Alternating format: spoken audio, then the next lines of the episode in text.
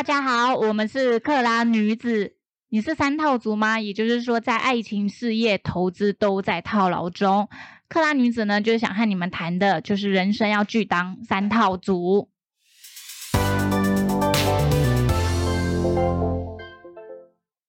最近有在投资的人，应该都有感受到，就是台股非常沉重的卖压。最近有朋友就是来问我说，他的长荣买在两百元，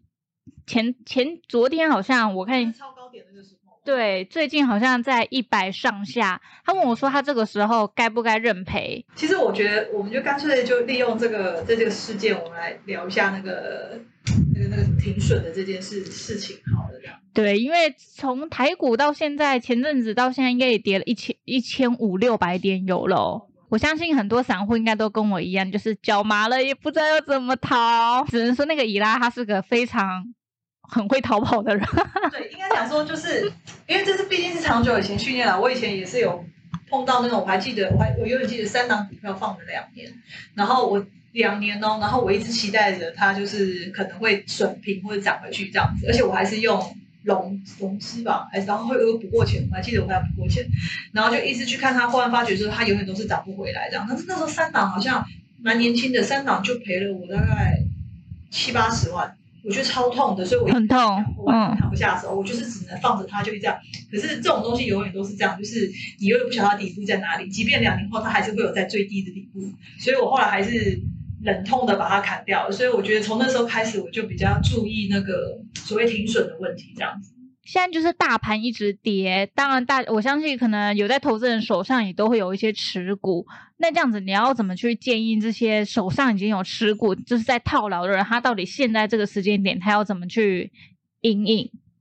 其实我觉得就是。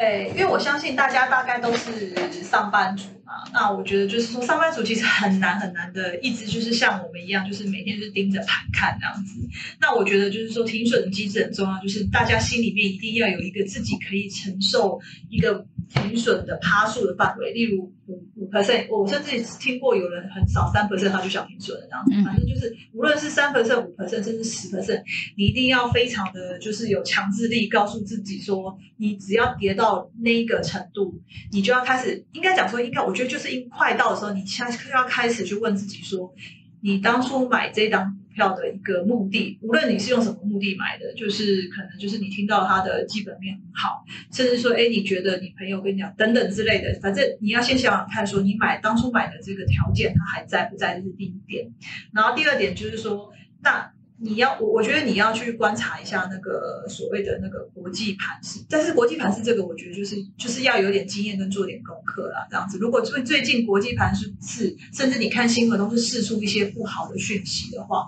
我觉得其实你可以考虑，就是它到了你的停损点的时候，你就把它先出掉。因为你你并不晓得说你的十 percent 的那个停损点，在以国际盘势来说，后面还是会再继续往下杀。那即便杀杀到了所谓的底部，它当时候弹回来的时候，它是否还可以弹回到你原本当初买的价位？就像好比说，像像拉菲跟我讲的那个长龙，给它两百多。对对，你们觉得说目前为止，我相信应该没有人会认为它还会再涨到两百多块。但是我如果有设那个在两百多块，我设个停损点十 percent，我跑掉好了。对不对？现在我是不是可以考虑说，哎，如果说它该反应都反应完了，我是不是也许可以抄个底，或是买个反弹？但因为有时候设停损点有个盲点，就是也许你设比较短，三趴五趴，说明它碰到那个三三 percent 五 percent，它又涨上来，所以有时候人就会抱有一种侥幸或是期待，会觉得它可能只是在，它可能只是在修正整理。对，但是我我应该讲，我有举我举一个例子好了，就是我有个朋友也是，他那个停损我记得好像就是设五 percent 还是怎样，但是我后来有觉得说他会不会设太短了，因为我觉得如果说像我们是以基本面为主来买股票，其实大家都可能起码要报个三个月至半年，然后看它的成长性的。但他那时候只回了我一句说，他设这个这个有好处，就是他当他他也许赔就是三 percent 五 percent，他可能每次都小赔小赔这样子，但是他会很容易去抓到一些所谓的强势股。就是你赔赔很少，但是你赚会赚一笔会赚很多。观察他的操作的模式，我发觉好像真的是这样。也许十档里面，他小他小赔个六档是都是三 percent 到五 percent，但是他抓到另外四三至四档的十十几 percent 那种。哦，因为强势股普遍都比较有支撑，其实都会有一个他们就是会一直往往上跑这样子，然后就是不会再打到所谓的季线、嗯月线，可他们就在十日、五日线那边晃来晃去这样。尤其在大盘一直跌的时候，真的是比较容易观察到有一些族群它就是很支撑在那边。那不管是它背后有什么资金在撑着这个股票，但它确实就是它是相对抗跌的。其实我觉得，当盘势大跌或者盘势不好的时候，我觉得大家也不要心情太不好，因为我觉得盘势大跌的时候，其实最容易看出下一波的强势股在哪里。就是像刚才拉菲讲的，就是比较有支撑的股票，它就是不会那样子无限制的乱跌或者是干嘛的。所以我觉得，其实到这个时候，反而是大跌的盘的时候，我觉得我们大家就可以来做一些功课，就是不要一直想着每天要交易。我们可以就是把该停损的停损掉，然后做一些功课，看看哪些股票是有支撑的。我觉得将来等到过几个，我不诶盘，无论是盘整或者是它后来已经要反转或者打底完成，这都是你将来可以选的一些标的这样子。而且重点是你可以从比较低档的地方去买起，然后风险度也会比较小。你应该讲说你也比较容易放啊。不过这边我就要代替那个散户发问，因为我们就不晓得什么时候可以进场。你怎么就是像你也有说，你无法去预测底部和这个空头会走到多久？那到底我们要怎么去看？诶，这个时间点或许我们可以开始进场，或者或者是说在筹码还技术面要有什么样的？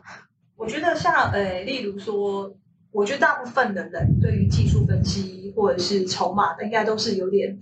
就是一一知半解啊。我觉得就是可能只懂一部分或片面，但是我觉得最好最好的一个方式就是说，当你如果说常常去看财经新闻啊，或者甚至是什么，现在不是大家常常每天都在看那个前前线百分百收视率？我觉得当他们你会发觉就是说，当如果盘势有在反转或者是好的时候，你会发觉说国际的那些新闻，它会释慢慢的释出一些利多的一些讯讯息。你看，像最近盘势跌成这个样子，现在我是十月几号，我想说先先讲十月几号，不然到时候我放上去，如果时间有差的话，十月六号。十月六号，你看像最近，你就会发觉就是一堆都是利利空的一些讯息，限电呐、美美股。怎样恶化嘛，然后什么殖利率又什么什么鬼的这样子，然后一大堆有没的，所以我觉得这些就是所谓空头讯息，所以你会觉得这个盘国际盘是都不是很稳。可是当你会忽然发觉，就是说，给他们讲说，哎，中美贸易和解通话，然后等等什么谈论的过程当中很愉快，甚至说，哎，限电问题，哎，中国找到方法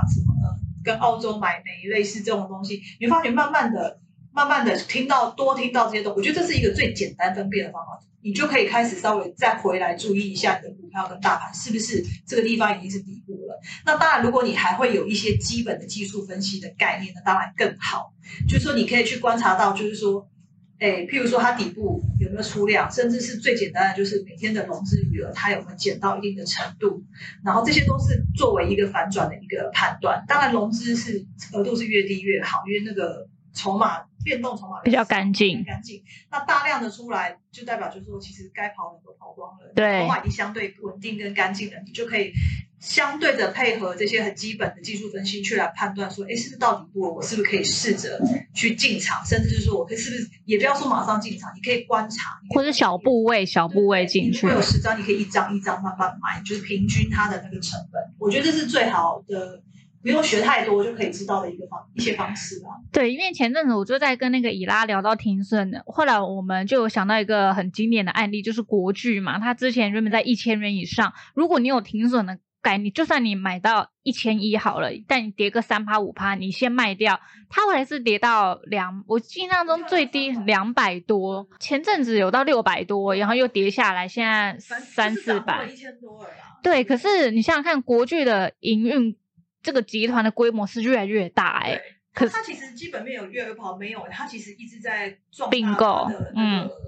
规模。对然后而且越来越所谓的就是成，反正因为它规模越大，成本力就越来越低。它东它它的其实它的营收的各方面其实是越来越好的，但是它就是无法再涨回一千块，所以我才会说停水其实停水机制其实非常重要。对而且也要稍也要看一下当时的那个环境、金融那个环境跟背景，所以不要就是反正就是停损到了，就是忍痛的把它砍掉，然后我们可以之后再想办法把它赚回来，千万不要脚麻，就是像那个拉菲一样，就是脚麻，常撑在那个地方，然后对那后来都不晓得他到底会不会回来，然后只能把它当做一个，就是每天打开就会看到他嘛，无视他的。我现在都很想把那个 app 给删掉，不想看。可是我觉得我比较好的是我那个资金控管还算蛮好，就我不会去，比如我有随便举例好了，我有一百万的钱，我不会一百万都拿去买股票，所以我身上基本上都还是会有三到四成的现金在手上。如果在之后我自己感觉到可能比较开始反弹的，我其实手上还是有现金去做其他的运用，不会整个套在里面。所以以前大跌的时候，不是常常会有传出来一个图片叫什么“活着才是王道 ”，对 就是不管怎么样，一定要让自己活着，你千万不要让自己在有机会反转之后没有那个钱去买它。我觉得现在其实像最近长运方面，好像就是很多股民要成立什么航航运是就会，嗯我记得我好像看到这个东西，对，但就是也只能就是祝福他们能解决这件事情，因为现在跌成这个样子，你已经完全超出了就是所谓的停损啊，什么什么概念，真的就是只能就是看大家要不要认赔，我是这样觉得。所以我很好奇，如果以拉你是我朋友的话，你就是在两百买到长荣，现在一百出头，这个时间点你你会怎么样啊？如果是两，我我基本上我不会等到他一百，我我我基本上我上上面应该就会出掉，但是因为现在很多人是目前跌到，像我我表姐也是啊，她好像套了两张长龙，一个在两百多，一张也是在一百八几啊，我记得，反正到现在也是很惨啊，中间也就要出掉或干嘛的。其实我还是建议，就是说，如果说当你当初买这档股票的原因是什么，就是譬如说你一定是看好它长期之后的发展，嗯等等，这就是可能每天新闻也在讲啊，什么什么，你就觉得哦，它很好，很塞港，然后均价很高。但是如果说当这些条件，因为据我所知，之前买的这些条件已经慢慢没有了，嗯，那在没有的情形之下，那国际航盘势又不太好的情形之下，我是觉得你们还会认为它会再涨回去吗？我觉得真的难度是非常高的。那既然是这样的话，是不是应该要我们就把它停损掉，然后我们再来看新的股票？嗯这样子会比较好一点。我建议你不如把剩下，因为你现在两百多，剩下剩下一百多就是赔了十九万，你还有剩下的钱，你不如把剩下的钱，我们再来找寻下一个反转点应该要买的股票。这个真的是非常的难操作。心理 心理心理的问题，但是我觉得，如果你今天认为你一辈子都会去做这个投资的动作，我觉得这个是你必须要去训练自己要这样子。所以你就是之前赔那一次七八十万，意识到停损的重要哦，性对。啊，因为那摆了两年，两年涨不回去，我觉得超扯的。两年我当初是多么多么被那个眼睛是失明，是不是？还会看到，而且还三档，我可能觉得说，而且这三档你当初买一定是有点理由，，对就是代表说你这三档完全有看错，而且它是涨不回去了。对，对，所以我觉得反停损真的就是非常重要啦。对，因为像那个最其实今年以来台股其实还算很难操作，因为它上去又下来，又上去又下来。很多人会被双发。对，因为你肯定又放空，然后被嘎到。然后可能一开始觉得哦是不是要反转，是不是要反反转了这样子，然后又把它出掉，然后又被又被隔天又没了。我其实就现在被套牢的那一档，我之前是有整个涨超过我的成本价，就是我卖掉也是可能会赚个二十几 percent，但当时就是觉得呃好像还蛮好的，所以我其实只能卖掉一半，但我还有一半还握在手里。嗯，然后所以现在就就就跌下来了。对，它现在就是跌下来，大概就是赔了三十 percent 有哦。哦，有这么多。对有那接下来如果你设定可能是五 percent 停损，，对，你现在还是小赚，对我现在还是小赚，然后手上就还有更多的资金，因为金。你现在变得有点好像最多就是就是小赔或是没来，就这一档。对我现在就变成就是好像没赚没赔，但就是当然就现金呃风险控管可以下一次再谈，但主要就是如果以我以我来讲，就是至少我还有其他的现金，我可以去操作其他的股票。对，我觉得这就是永远不要让自己没有选择。我觉得感情也是这样子，股票也是这样，就是你你没有钱就没有选择了。讲句坦白就是这样。很多人不是说不要和股票谈恋爱吗？对，没有说这这这这这。对啊你现在多看好它，它如果就是跌出你的停损点，你就是输掉。我讲坦白，现在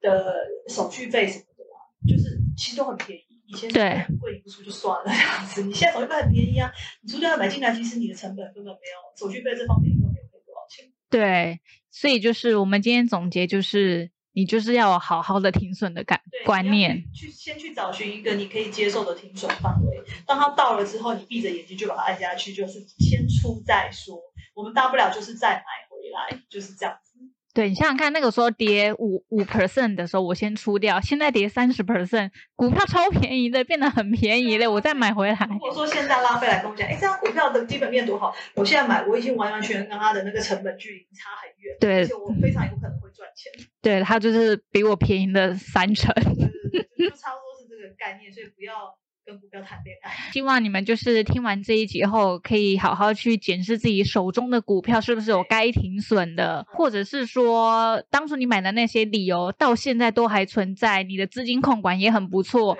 你你对你不要跟我讲说你当初买理由就是某某某跟你讲，所以你去买。那我觉得你现在应该要回去问那个某某某，说他当初买是为什么买？